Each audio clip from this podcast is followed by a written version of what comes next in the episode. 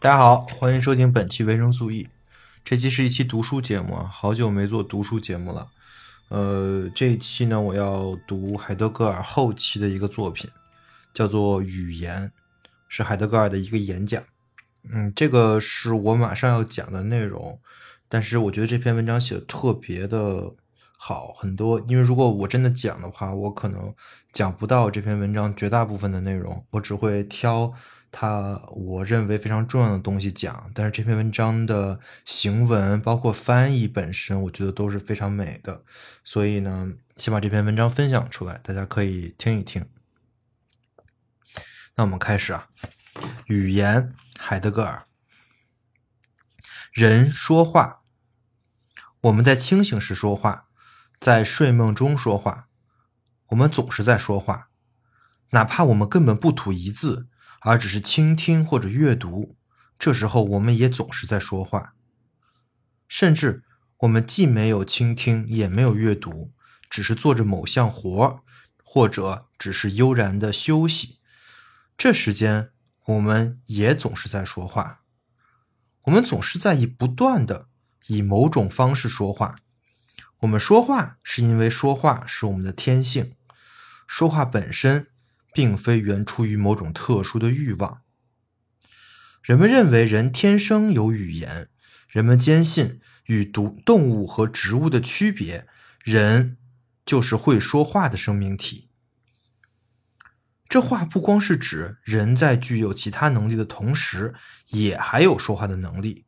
这话的意思是，唯语言才使人能够成为一个作为人而存在的生命体。作为说话者，人才是人，这是威廉姆·冯·洪堡的一个讲法。然而，有待思索的事情还是何为人？无论如何，语言是最贴近人的本质的，处处可见语言，所以用不着奇怪。一旦人有运用思维巡视于存在之物，他便立即遇到语言。从而着眼于语言所显示出来的东西的决定性方面来规定语言。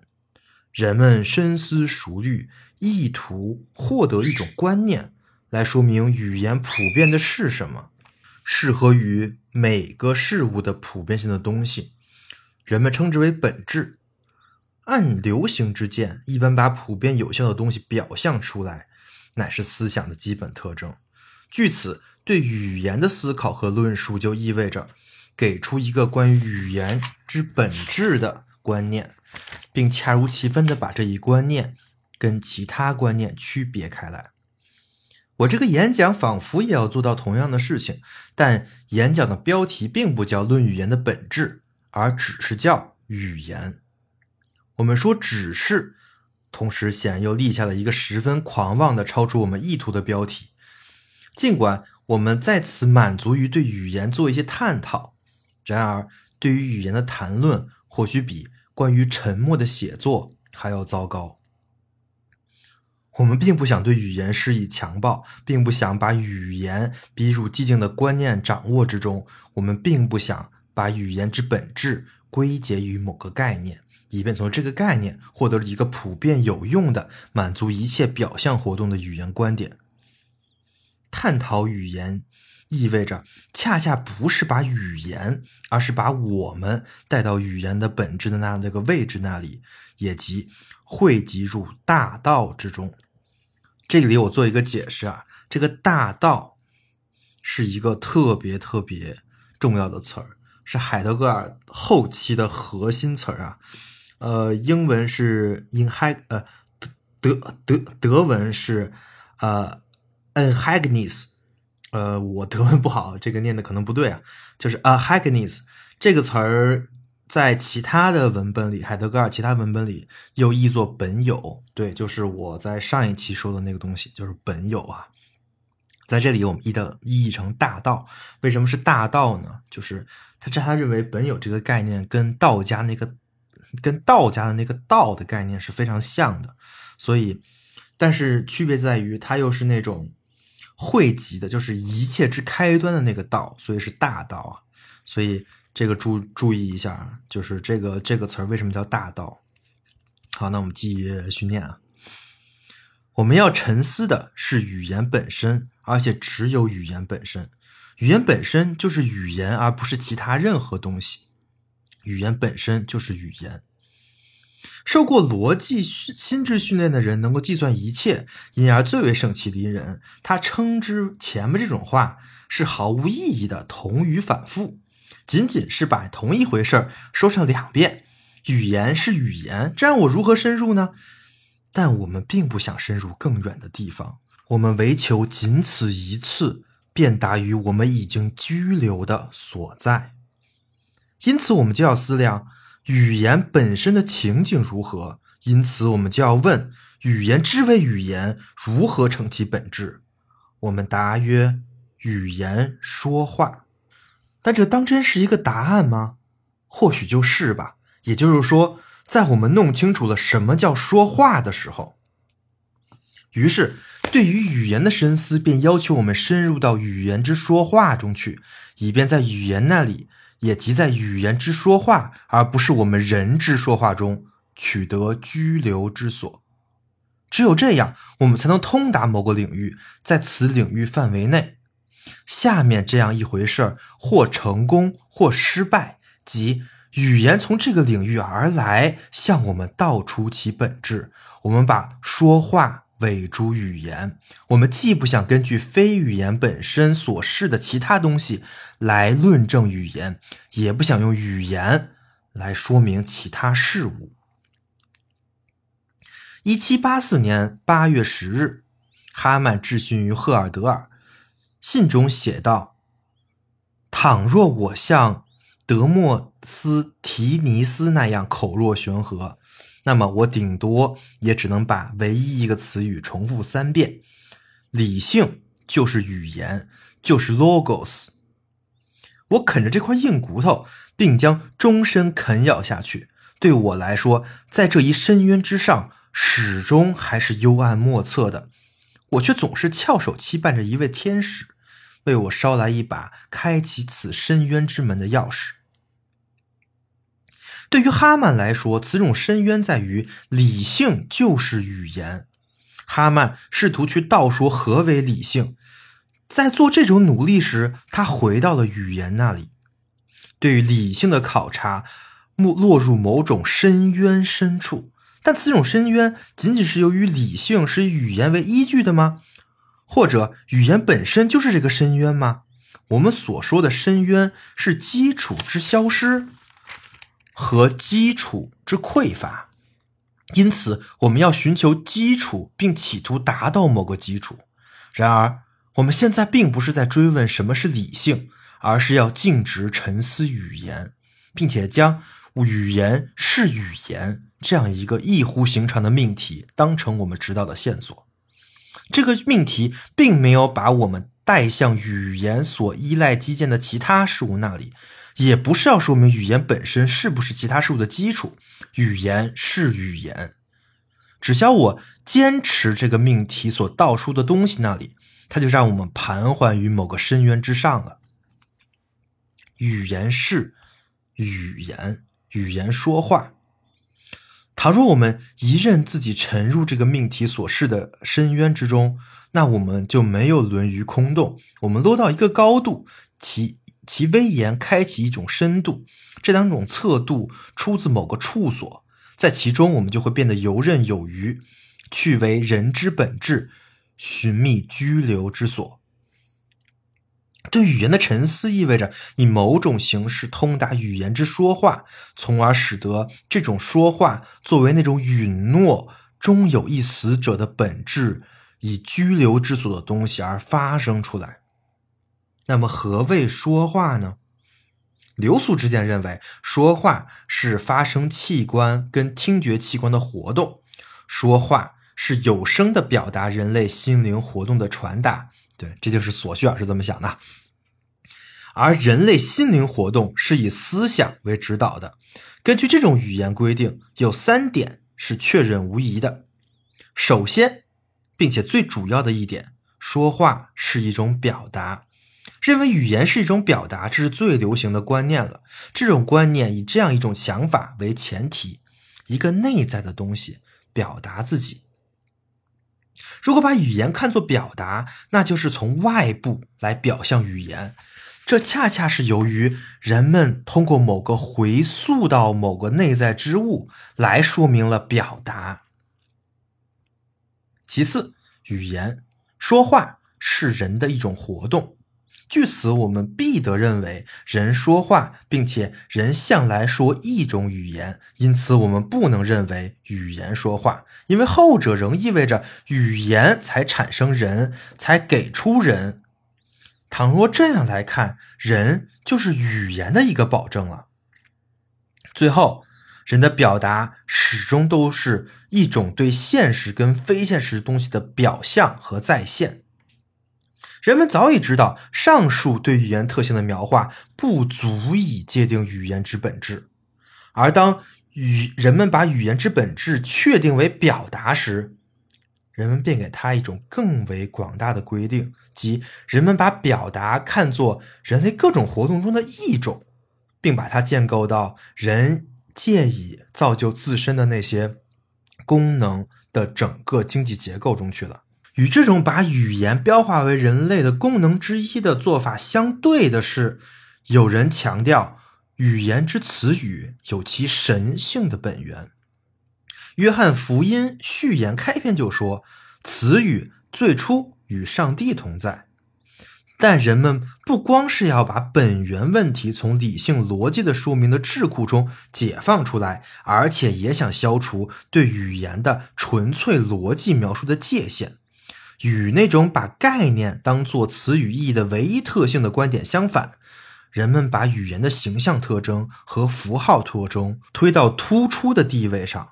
于是乎，人们致力于生物学、跟哲学、人类学、社会学和精神病理学、神学和诗学，以其更广泛的描述语文语言现象。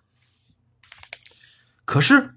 人们在那里首先把一切陈述于自古以来起决定作用的语言方式联系起来，人们因此强化了语言之本质的整体已经凝固的那些方面，所以两千五百年以来，逻辑语法的、语言哲学的和语言科学的语言概念才始终如一。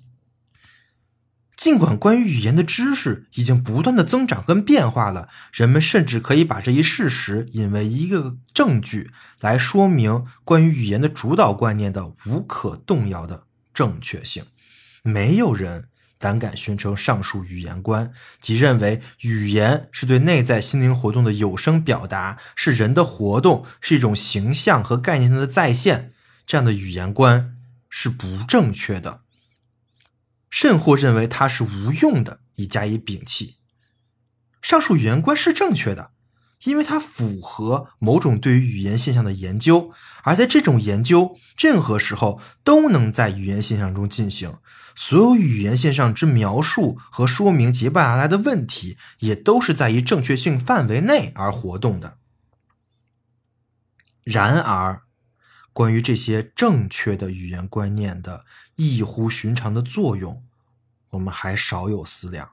这些观念仿佛是不可动摇的，他们对于语言所做的不同于科学考察方式领域中的大获全胜，他们植根于古代传统之中。不过，他们全然忽视了语言最古老的本质特性。因此，尽管这种概念是古老的和明确的，但他们从未把我们带到作为语言的语言那里。语言说话，语言之说的情景如何？我们在何处找到这样一种说话？当然，最有可能的是在所说之话中，因为在所说之话中说话。已经近乎完成了。在所说之话中，说话并没有宗旨；在所说之话中，说话总是避而不显；在所说之话中，说话聚集着它的持存方式和由之持存的东西，及它的持存，它的本质。但我们所发现的往往只是作为某种说话之消失的所说。因此，如果我们一定要在所说之话中寻求语言之说，我们最好去寻找一种纯粹的所说，而不是无所选择的去摄取那些随意的被说出的东西。在纯粹所说中，所说之话独有的说话之完成是一种开端性的完成。纯粹所说乃是诗歌。眼下，我们还不得不听任这个句子成为一个赤裸裸的断言。如果我们真的能成功从一首诗中听到那纯粹的所所说，我们就不妨把这个断言当成事实。但是。该是哪一首诗对我们说话呢？这里我们还只还有一个选择，而又没有专断的危险。因为如果我们深思的是语言之说，则语言的本质现身就已经驱破我们思想了。依照这一联系，我们要选择一首诗作为纯粹所说，它比其他诗更能帮助我们，让我们去。让我们初步去经验这一联系的确凿性。我们且来倾听这种所说之话。这首诗的标题是《冬夜》，全诗如下：冬夜，雪花在窗外轻轻浮扬，晚到的钟声悠悠鸣响。屋子已准备完好，餐桌上为众人摆下了盛宴。只有少量漫游者从幽暗路径走向大门，金光闪烁的恩惠之树吮吸着大地的寒露。漫游者轻轻的跨进，痛苦已把门槛化成石头，在清晨光滑的照映中，是桌上的面包和美酒。爱的柔丽充满恩惠，愈合了他的创伤。啊，人赤裸裸的痛苦，默默的与天使相搏，为神圣的痛苦所驱迫。人默然祈求上帝的面包和美酒。这首诗是格奥尔格特拉克尔写的。但在这里，谁是作者并不重要。其他任何一首伟大的诗篇都是这样，甚至可以说，一首诗的伟大正在于它能掩盖诗人这个人和诗人的名字。这首诗由三节构成，其格律跟韵式可以按照诗律学跟诗学的规则准确的加以规定。诗的内容易明白可解，所用的词没有一个是冷僻模糊的。当然，有几行诗读起来有些怪异，譬如第二节的第三四行：“金色金光闪耀着恩惠之树，吮吸着大地中的寒露。”第三节的第二行读起来也令人吃惊：“痛苦已把门槛化成石头。”但这几行诗也表明这首诗所用的形象的一种特别美，这种美增添了诗的魅力，强化了艺术形象的美感上的圆满。诗描写了一个冬夜，第一节写了户外的情景，落雪跟晚到的钟声的鸣响，由户外而及室内，雪花飘落在窗上，钟声的鸣响传入各家各户。在家里，一切都已备好，餐桌已经摆布好。第二节道出相反的情况：当许多人在家里正适意的坐在餐桌旁时，有几个无家可归的人却漫游在黑暗的路上，而这种或许十分艰难的道路，有时也通向庇护性的家的大门。这一点却没有专门表现出来，诗中倒是指出了恩惠之树。第三节把漫游者从黑暗的户外请进了光滑照映的室内，许多人的家及其日常的餐桌成了教堂和圣餐桌。我们还可以更清楚地分析诗的内容，更准确地勾勒诗的形式。但当我们这样做时，我们仍然处处为千百年来流行的语言观念所束缚着。根据这种观念，语言就是对人，就是人对于心灵内在活动的指导和心灵活动的世界观的表达。我们能打破这种观念的禁锢吗？何以我们要打破它呢？就其本质而言，语言既不是表达，也不是人的一种活动。语言说话，我们现在是在诗歌中寻找语言之说话，可见我们所寻找的东西就在所说之话的诗意因素之中。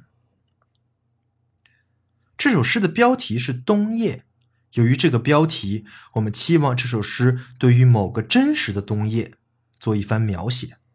但这首诗并没有表现出对某时某地的某个真实的冬夜，它既没有单纯的描绘着一一个已经在场的冬夜，也不想为某个不在场的冬夜创造一个在场的印象和假象。当然不是。人们会回答说：“众所周知，一首诗歌就是创造，甚至看起来是在描述的地方，诗歌也是在创造。”诗人在创造之际构想的某个可能在场着的在场者，通过创造诗歌，变为我们的表象活动想象出了如此这般被构想出来的东西。在诗歌的说话中，诗意的表象力道出自身，诗歌之之所说是诗人从自身那里表说出来的东西。这一被表说者通过表说其内容而说话，诗歌的语言是一种多样的表说，语言无可争辩地表明自己是表达。然而，这一结论与语言说话这一主题是相悖的。后者假定说话本质上并不是一种表达，即使我们从诗意创造理解。呃，这方面来理解诗歌之所说，所说之话也总是一而再的，而且总是仅仅向我们显现出一种被表说出来的表说，宛如受某种强制。语言就是表达。为什么我不与这一事实妥协呢？这是因为这种语言观念的正确性跟广泛流传，并不足以充当语言之本质探讨工作的基础。我们如何来测度这种不足呢？为了测度这种不足，我们岂不是要找到另一个标准吗？当然啊，这一标准就表现在语言说话这个命题中了。直到现在，这个指导命题才避开了那深深根深蒂固的习惯，即不是从说话本身来思考说话，而是即刻。把它抛掷到表达现象之中。我们之所以引上面这首诗，因为它以一种不能再进一步解释的方式，宣示了一种适切性，表明它特别适合于我们探讨语言的尝试，提供某种卓有成效的暗示。语言说话。这同时，并且首先意味着语言说话啊，这两个这这两个词就是这这我解释一下，我我第一个说的语言说话跟第二个说的语言说话是完全一样的词儿，就在原文里是完全一样的，但是有一个重点号位置不一样，就是我第一个说的语言说话，这同时这个这个这个重点是在说话两个字啊。然后后面那个语言说话，重点是语言两个字，这是这这这一句话唯一的不同啊！我重新念一遍啊，语言说话，这同时并且首先意味着语言说话，是语言而不是人说话吗？这个指导命题所要求我们的，难道不是愈发糟糕吗？莫非我们还想否认人是说话的生灵吗？绝不。我们并没有否认人是说话的生灵，一如我们没有否认那种以表达为名的对语言现象进行分类整理的可能性。不过，我们要问的是：人何以说话？我们要问什么是说话？雪花在窗外轻轻拂扬，晚到的钟声悠悠鸣响。这一说话命名了雪花。在白日渐渐消失之际，雪花无声地落到了窗上，而晚到的钟声悠悠鸣响。在这场落雪中，一切持存者更长久的持存，因此，在每天严格限定的时间中敲响的晚到的钟声才显得悠悠长鸣。这种说话命名了冬夜时分，此种命名是什么呢？它只是把某种语言的词语挂在那些可想象的熟悉的对象跟事件，诸如雪花、钟声、窗户、降落、冥想等，是挂在这些事件上吗？不是的，这种命名并不是分类、贴标签、运用词语，而是召唤入词语之中。命名在召唤，这种召唤把他所召唤的东西带到近旁，但这种带到近旁，但这种带到近旁，并非带来被召唤者，从而把他置于最切近的在场领域中，并且把他安置于其中。召唤当然有所换来。他于是把先前未被召唤者的在场带入某个切近处，但由于召唤有所换来，他就已经向被召唤者召唤了。换向何方呢？向远处，在那里，被召唤者作为尚不在场者而逗留。这段特别屌！这段这段我在我看来特别震震撼，就是他认为把语。海德格尔认为，就这种语言在诗里的语言的命名活动，它不是说让一个东西在场，相反，它反而是让一个东西不在场。这个东西特别重要。好，我们继续念啊。这种换来召唤入某个切近处，但召唤依然不是从远处夺取被召唤者，后者通过换网保持在远处，召唤。入自身，并且因此总是往返不息。这边出于在场，那边出于不在场。落雪跟晚钟的冥想，此时此际在诗歌中向我们说话了。他们在召唤中现身在场，然而他们绝不是沦为此时此际演讲大厅内的在场者。何种在场状态是更高的呢？是摆在眼前事物的状在场状态，还是被召唤者的在场状态呢？屋子已准备完好，餐桌上为众人摆下盛宴。这两行诗宛若陈述句，仿佛是在强调说明现成事物的。诗中确定的事听起来就是这样的，但它。有所召唤的说话，诗句把备好的餐桌跟收拾停当的屋子带入那种趋向不在场的在场之中。诗的第一节召唤了什么？它召唤了物，令物到来，令物到何方呢？并非令物到在场者所置于的在场者中。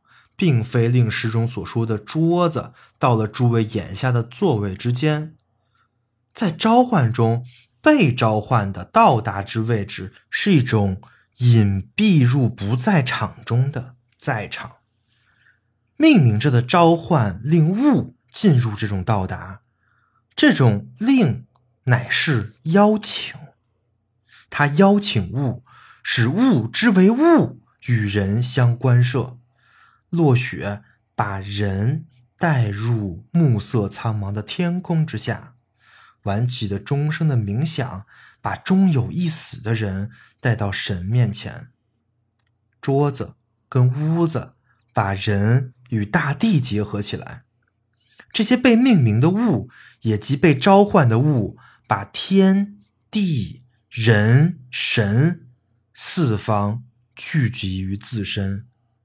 这四方是一种原始统一的并存。物让四方之四重整体栖留于自身，而这种聚集着的让栖留，就是物之物化。我们把物质物化中气流的天地人神统一四重整体，称之为世界。注意一下，这是后期的海德格尔对于世界的定义啊。咱们可以思考一下，我之前讲过的那个维特根斯坦对于世界的定义是什么？他俩是完完全全不同的逻辑啊，这个太有意思了啊。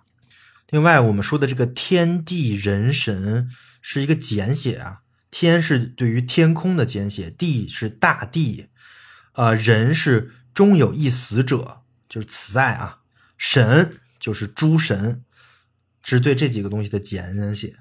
OK，那我们继续说啊，呃，把这个四重整体定义为世界，在命名中获得命名的物被召唤入他们的物化之中了，物化之际，物。展开着世界，物在世界中逗留，因而向来就是逗留之物。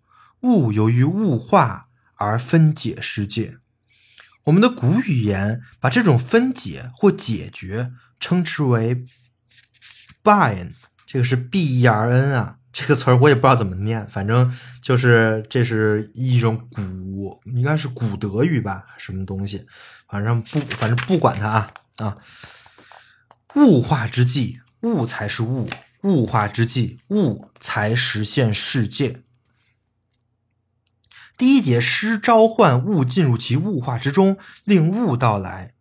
这一令召唤物、唤来物、邀请物，同时向着物唤去，把物托付给他们由之而得以显现的世界。因此，第一节诗不光命名物，它同时也命名世界。那我们在这里可以看到一个事情啊，就是，呃，这个物跟世界特别像索绪尔意义上的一一组二元对立啊，就是它是相互纠纠缠的，而诗呢是他们纠缠的中介啊，就是你看诗不光命名物，它同时命名世界，而物跟世界是相互命名的，就是没有物就没有世界，没有世界也没有物啊。好，那我们继续念。他召唤许多人，他们作为终有一死者，归属于这个世界的四重整体。物制约终有一死的人。此话在此意味，物总是专门与世界一道来造访终有一死的人。这一节诗通过令物到来而说话。第二节诗的说法与第一节不同，虽然它也令物到来，但它的召唤是从召唤和命名终有一死的人开始的。只有少量漫游者被召唤的，既不是所有的人，也不是许多的人，而只是少量几个、少数在黑暗道路上漫游的人。这些终有一死的人能够赴死，能够向着死亡漫游，在死亡中聚集着存在的最高遮蔽状态。死亡超过了任何一种垂死。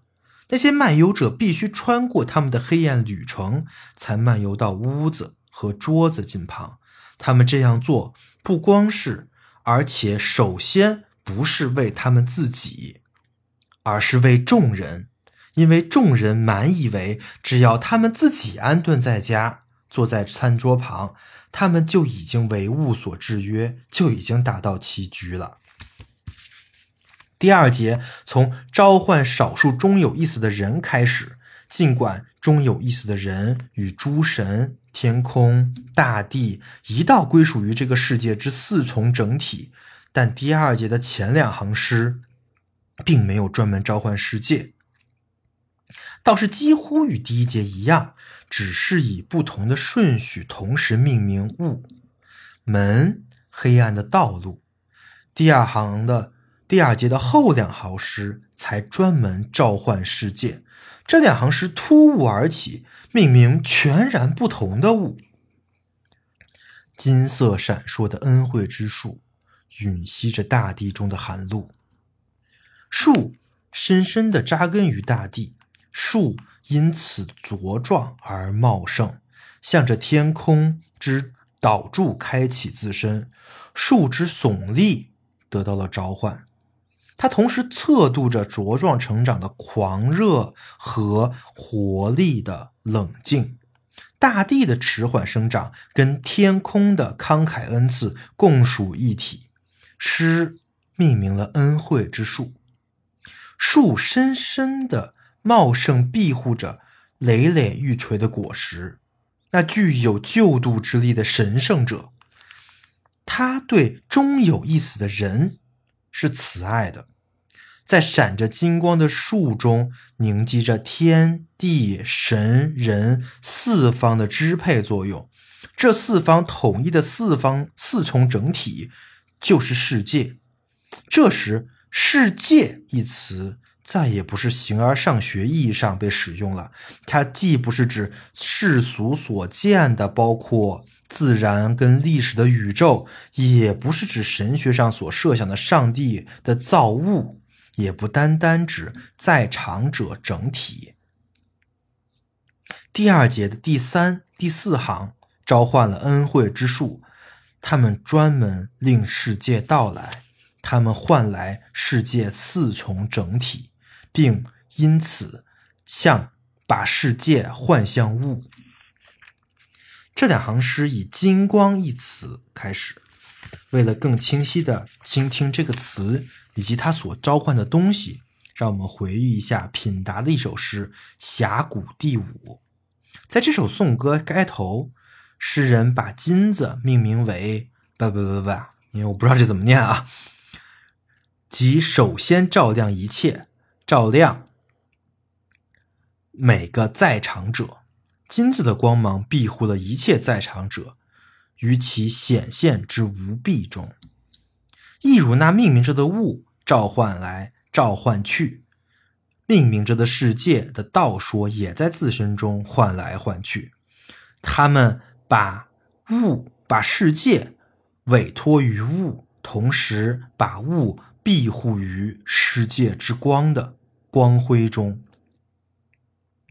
世界赐予物以物之本质，物实现世界，世界赐予物。这个就其实特别琐需要啊！我刚才已经讲了世界跟物的是关系啊。前两节诗的言说是通过令物走向世界和令世界走向物来说话的，这两种令。的方式各异，却又不可分离，但两者也不是相互耦合的，因为世界与物并非相互并存，世界与物融会贯通，于是两者横贯着一个中间，在这个中间中，两者才是一体的，因为一体，两者才是亲密的，两者之中间就是亲密性。我们的语言把两者之中间称之为之间，拉丁语则称为 inter，就是其其实是法，其实英英语也是 inter，对吧？啊，呃，相当于德语的在什么什么之间。世界与物的亲密性绝不是融合，唯当亲密的东西及世界与物完全分离并保持分离之际，才有亲密性起支配作用。在两者之中间，在世界与物之间，在两者的 inter 中，在这个之间中有分离起作用。世界与物的亲密性在之间中分离成其本质，在区分中成其本质。这里的“区分”一词远离了一般的习惯用法，“区分”一词现在。所命名的并不是一个表示形形色色不同事物的概念种类，所谓的区分，仅仅是作为这个一，它是唯一的。区分从自身而来，分开中间，而世界与物则向着这个中间，并且通过这个中间才贯通一体。区分之亲密性，乃是统一着，即贯彻着分解的统一者。区分分解世界，如于其世界化；分解物，如于其物化。所以在分解世界跟物之际，区分使世界跟物相互传送。区分并不是通过某个附带的中间来连接世界跟物，随后起中介作用。作为中间，区分才首先决定世界和物进入它的本质之中，也即进入它们的并存之中。这种并存的统一性是由区分来实现的，因此“区分”一词不再为不再意味着一种区别，一种只是由我们观念在对象之间建立起来的区别。区分也不是，也不只是世界与物之间的一种关系，这种关系摆在那儿，以至于能够由某种与之相关的概念来加以确定。区分。不是事后从世界与物那里抽取出来的联系，世界与物的区分具有物进入世界之实现，具有世界近于物之次语。区分既不是区别，也不是联系，区分至多是世界与物之维度。但在此情境中，区分也不再指某个。呃，某个各种事物居于其中的独自现存的领域，区分是这种维度，它在世界与物本身的范围内衡量世界与物，区分之衡量，才开启了世界与物相互的分与合。这种开启乃是区分在贯彻贯界世界与物的方式，作为世界与物的中间。区分测出了两者本质的尺度，在召唤世界与物的令中，根本的被令者乃是区分。这个讲的很玄啊，其实其实很简单，就是一个坐标，你知道？所谓的区分，就是这边是世界，这边是物，然后他拉了一个坐坐标，这个区分是。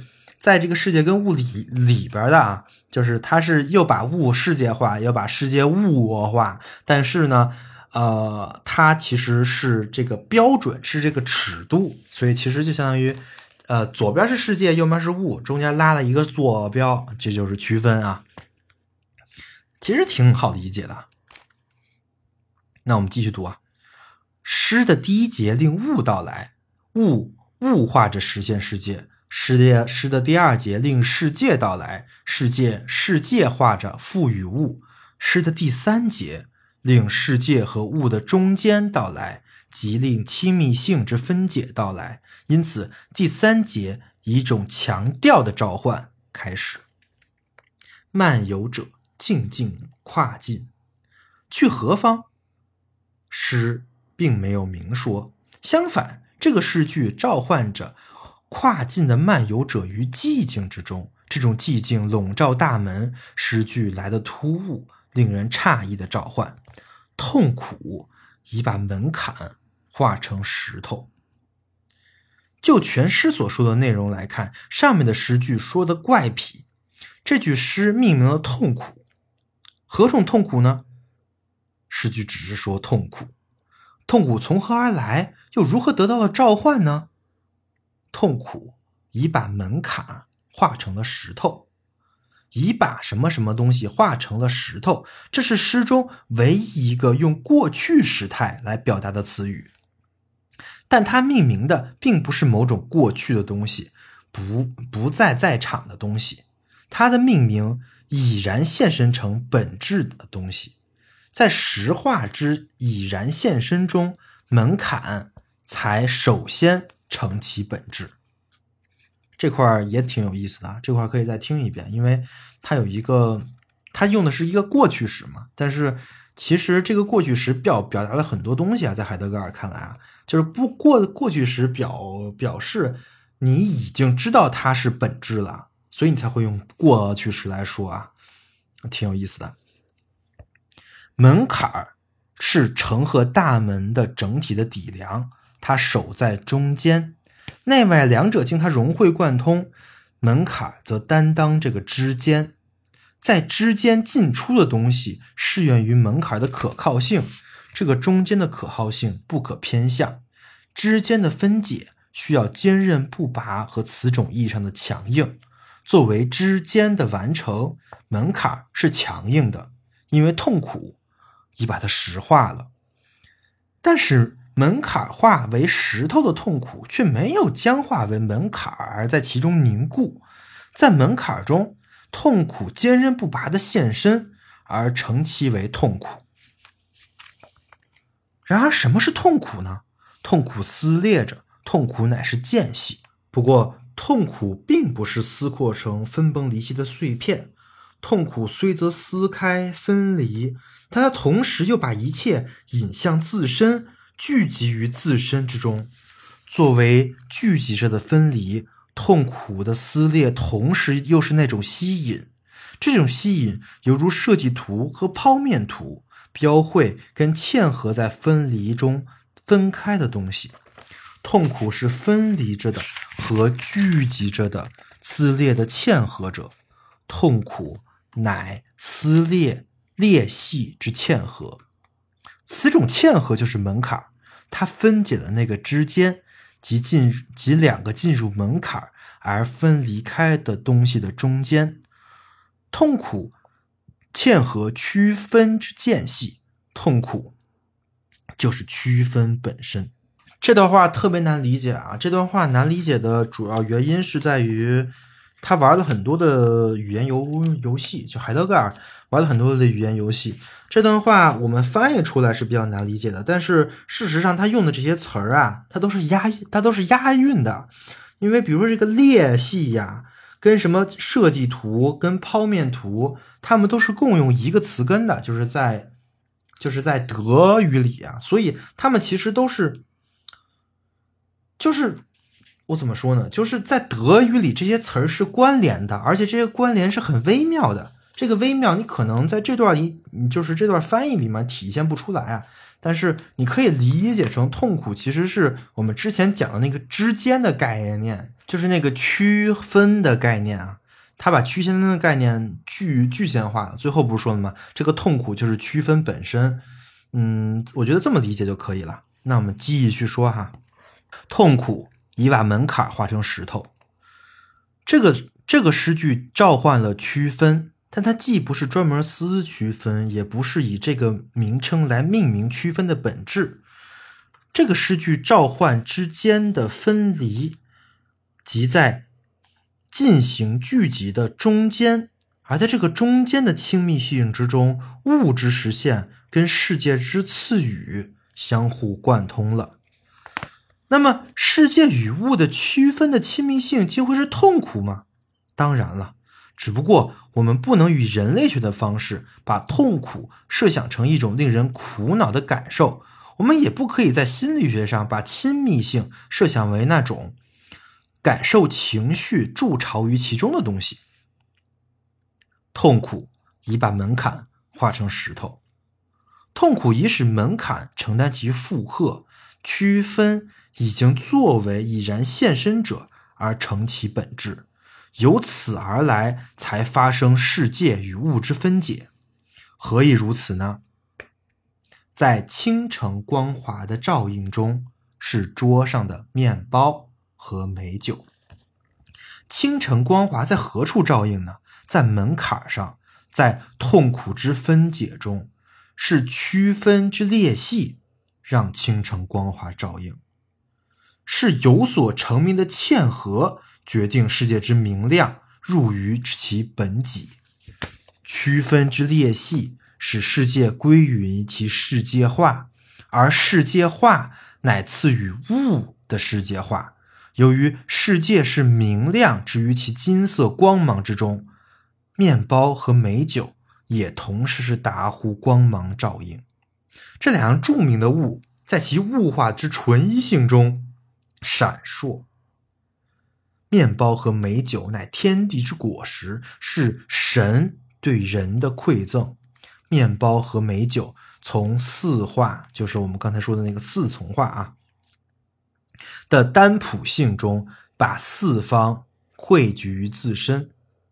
被令之物，就是被命名之物啊，即面包和美酒，乃是单谱之物。谱是那个朴实性的朴啊，因为。他们之实现世界是由于世界之恩赐而直接完成的。这种物喜欢让世界之四重整体逗留在其身旁，世界之倾城光华和物之单朴照应贯通两者之间，亦即为区分。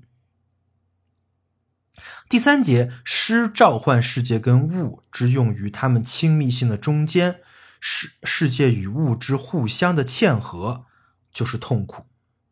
第三节诗才聚集了对物的令和对世界的令，因为第三节诗的召唤原始的从亲密的令的纯一性中而来，而这种亲密的令乃是听之区分未被道出而召唤区分，原始的召唤令。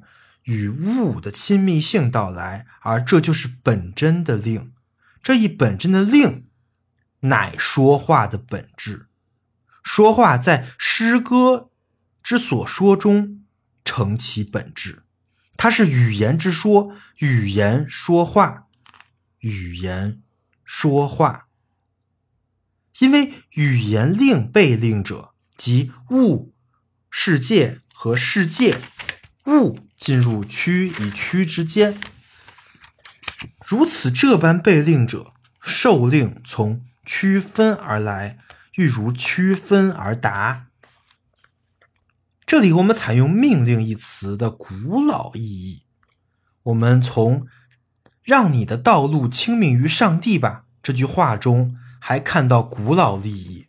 语言的命令是以这样的方式。命令着他所令的东西归于区分之命令，区分让物之物化居于世界之世界化中，区分使物归于一四成总体的宁静之中。这种归隐没有从物那里剥夺了什么，归隐才提升物之出于本己，物才栖留于世界，庇护于宁静之中，就是静默。区分使物之为物，静默而入于世界。这段特别的绕啊！其实这段的整整体逻辑，其实，呃，我这么解是吧？就是就是他说的这第三段的诗，其实是在说区分嘛。第一段的诗在说物，第二段的诗在说世界，第三段的诗在说区分。然后这个区分其实就是这个语言的令了。这个其实所谓的这海德格尔所谓的区分，其实它是一个，它它它其实就是语言系统啊，就是物跟世界都是在语言系统之中才能显现的。而在这一段里，他又提了一个东西，叫做归隐跟静默，就是物可以在语言系统之中又藏起来了，就避于宁静之中。这个其实是他后面要说的，就是静默啊。那我继续来解释。然而，这样一种静默只是这样来发生的，即世界之四从整体同时完之完成物之实现，因为静默次于物，而使物满足于在世界上气流。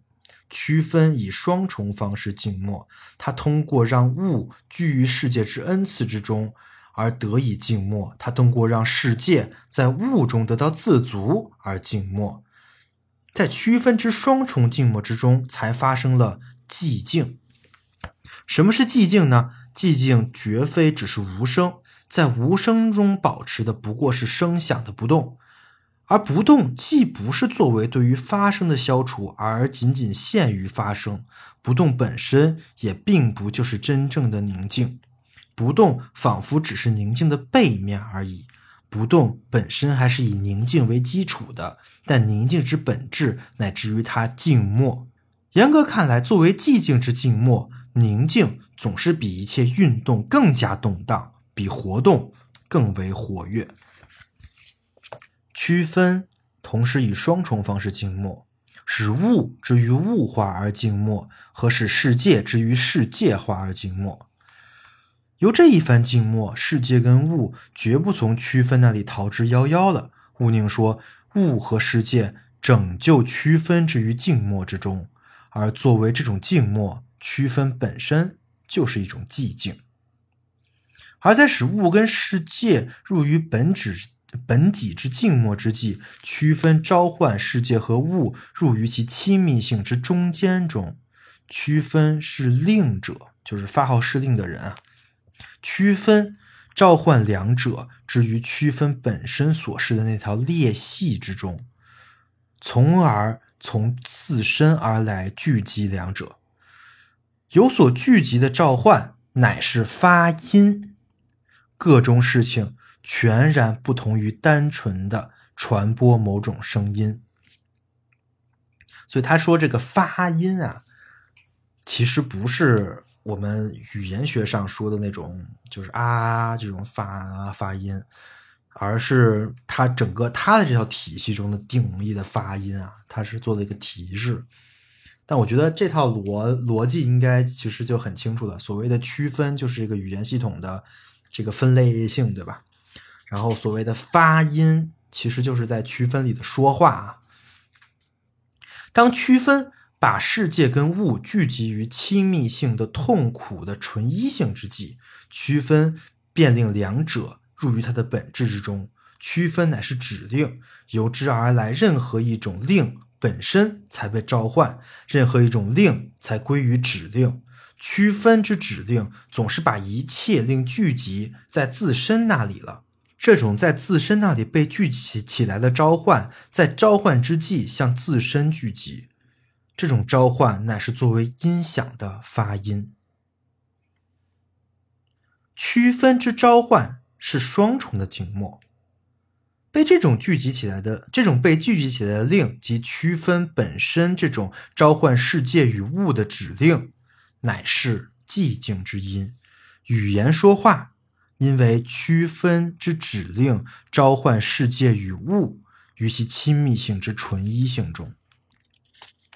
语言作为寂静之音说话，注意一下这句话特别的重要。语言作为寂静之音说话，这是海德格尔对他所思的这个语言的基本的一个解说啊。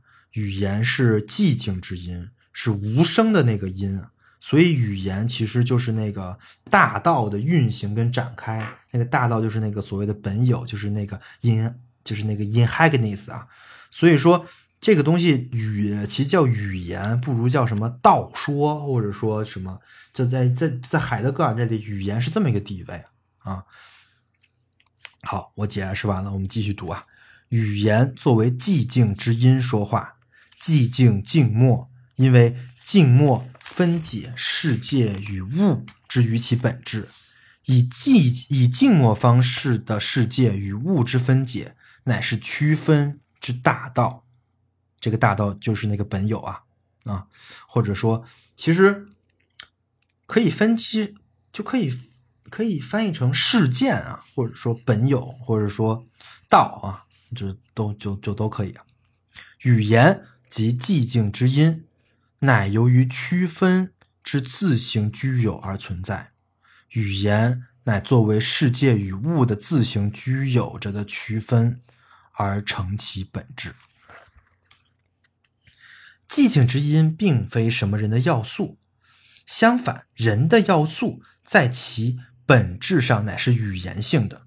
所谓的语言性的意思，从语言之说而来具有，这样被具有的东西乃人之本质，通过语言而被带入其本己，从而始终被转让给语言之本质。被转让给语言的寂静之音了。其实从这来说，就是海德格尔是一个是一个巨大的转向啊。原来在在在存在与时间里，此在的规定性是非常低的，就是此在就除了在是存在之外，其他东西都是都是属性点满的，超级屌的啊，对吧？就是人就是在在存在与时间里超级屌，然后现在人不屌了，人要人的本质是语言啊，就是人是语言的一个效果了。就在海德格尔这里就已经是这样了，而语言是什么呢？语言之本质是本有啊，所以说本有最屌，就是那个事件啊，或者说那个大道是最屌的，人是大是被大道控制的啊，你可以可以这么说啊。啊，那我继续读啊，语言之本质及寂静之音，需要人之说话才得以作为寂静之音。为人倾听而发生，只是因为人归属于寂静之音，终有一死的人才能够以自己的方式做发声之说。就是这个所谓的本有大道，它才是人自由的保障。就这这句话是这个意思。人之说话是命名着的召唤，以及那种从区分之纯一性而来的物与世界的到来。人之说话的纯粹被令者，乃是诗歌之所说。本真的诗从来不只是日常语言的一个高级样式及旋律，就是他否认了诗就是那个押韵啊，就不是 rap，诗诗不是 rap 啊。那那诗是什么呢？而勿宁说日常言谈倒是一种被遗忘了着、被用烂了的诗歌，从那里几乎不再发出某种召唤了，就是。它倒转了诗跟日日常语言的关系啊，就是诗不是一种特殊的日常语言，而日常语言是一种特殊的诗，而是那种发不出什么召唤的诗啊。嗯，它是这么一个逻辑。与其纯粹之说及诗歌相对立的，并不是散文。纯粹的散文绝不是平淡乏味的，纯粹的散文与诗歌一样的富有诗意，因而也一样的稀罕。如果我们一味的把注意力集中在人之说话上面，如果我们仅仅把人之说话当成人类内心的表达，如果我们能把如此这般的表象之说话视为语言之本身的话，那么语言之本质就始终只能显现为人之表达的活动。但是，人之说话作为终有一死者的说话。并不是以自身为本根的，终有一死者的说话，植根于他与语言之说的关系。到时候，我们不可避免的要深思：作为在区分之气境之音的语言之说话中，人之说话及其表达是如何发生的？任何表达，无论是言谈还是文字，都已打破了寂静。寂静之音何以被打破呢？被打破的寂静如何打呼语词语的发生呢？打破了的寂静如何形成言谈，以那种诗形和句子出生的人的言谈呢？假定思想有朝一日能够成功的回答上述问题，那么思想就依然必须提防，不要以为表达就是人之说话的决定性因素，人之说话的结构。只可能是那一种样式，语言之说，以及区分的寂静之音，通过区分之指令，而终有一死者本归于这这种样式。终有一死的人从区分而来，而被化召唤入区分之中，他们的说话方式乃是硬核人之说话，必须首先听到了指令。我这这块特别厉害啊！人之说话必须首先听到了指令，作为指令区分之寂静召唤世界与物之其纯欲性的裂隙之中，人之说话的任何词语都从这种听而来，而且作为这种听而说话。这个跟拉康的那种无意识跟主人话语是非常有关系的。终有一死的人说话。因为他们倾听，他们关注那种区分之寂静的所有令的召唤，即使他们并不认识这种召唤，倾听从区分之指令那里获取他们发生的词语中的东西，这种既倾听又获取的说话就是应和啊，就是随声附和。嗯，但由于人之说话是从区分之指令那里获取其所说的，人之说话便已经其便已以其方式作为跟随召唤了，作为有所倾听的获取应和，同时也是有所承认的应答。终有一死的人说话，因为他们以一种双重的形式，即既获取又应答的形式应和于语言。人之词语说话，因为他在多重意义上应和。这种应和其实就是一种高级复读机呀，你可以这么理解这个词儿。所谓的应应和，就是它可以。拆呀什么的，这是那种高级复读机。它复读的是什么呢？复读的是语言啊，是是是它。所以说，人是应和于语语言的。任何倾听都以本己的道说而抑制了自身，因为倾听克制其自身于归属中。通过这种归属，听始终本于寂静之音了。一切应和。都与其自行抑制着的克制相协调，因此这种克制必定在于期备着去倾听区分之指令。但这种克制必须留心，不光要跟着倾听寂静之音，而且要先行听寂静之音，并且仿佛从中是抢先于他的指令一样。在这种克制中。抢先决定了终有意思的人对于区区分的应和方式，终有意思的人以这种方式栖居于语言之说中，所以这就是海德格尔那句最著名的人失意之栖居，失意是怎么回事？栖居是怎么回事？以及语言是存在的家，语言是怎么回事？存在的家又是怎么回事？都在都都在这里啊！语言说话。语言之说令区分到来，区分使世界与物归于于他们亲密性之纯一性中。语言说话，大家可以统计一下，我说了多少次语言？语言说话啊，挺有意思的。人说话是因为人应和于语言，这种应和乃是倾听。人倾听，因为人归属于寂静之指令。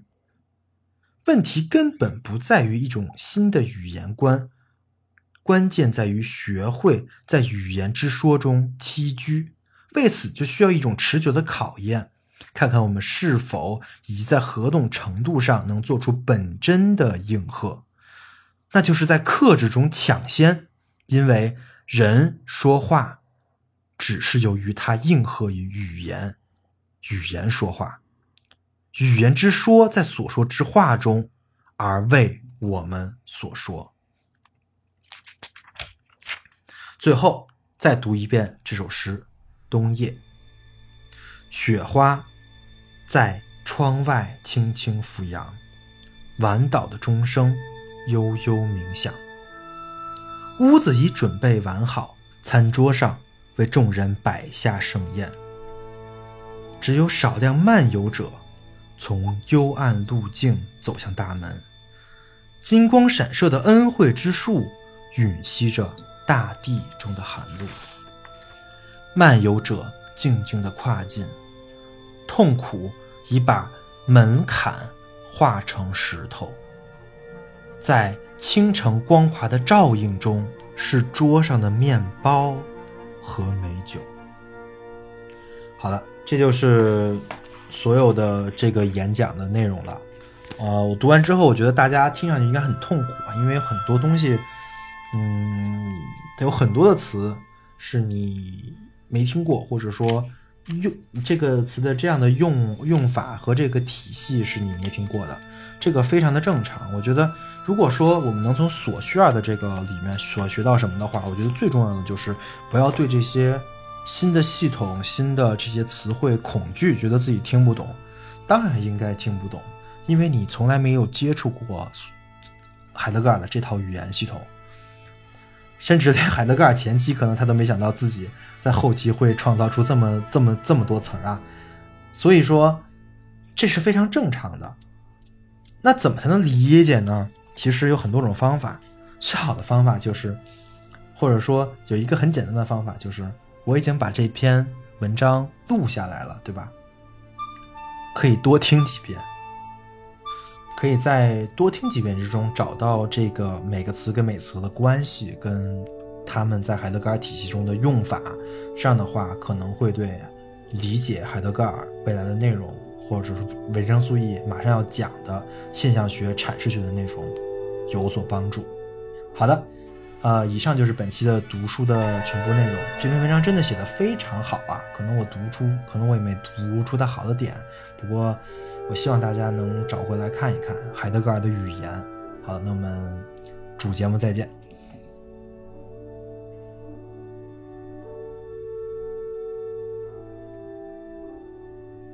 维生素 E 是一款完全免费的知识分享播客计划。目前，维生素 E 已有了自己的社群，跟除播客外的各类实践项目。社群跟项目的通知均在 Telegram 频道。如果您对播客内容感兴趣，希望获得维生素 E 的书单以及阅读相关拓展资料，或者希望参与维生素 E 的实践项目，与其他听众一起讨论，欢迎点击 Show Notes 里的群组连接，关注频道。此外，如果认为本期播客内容对您有所帮助，欢迎转发到各大互联网平台。感谢您的支持。让我们一起重构互联网生活形式，期待您的加入。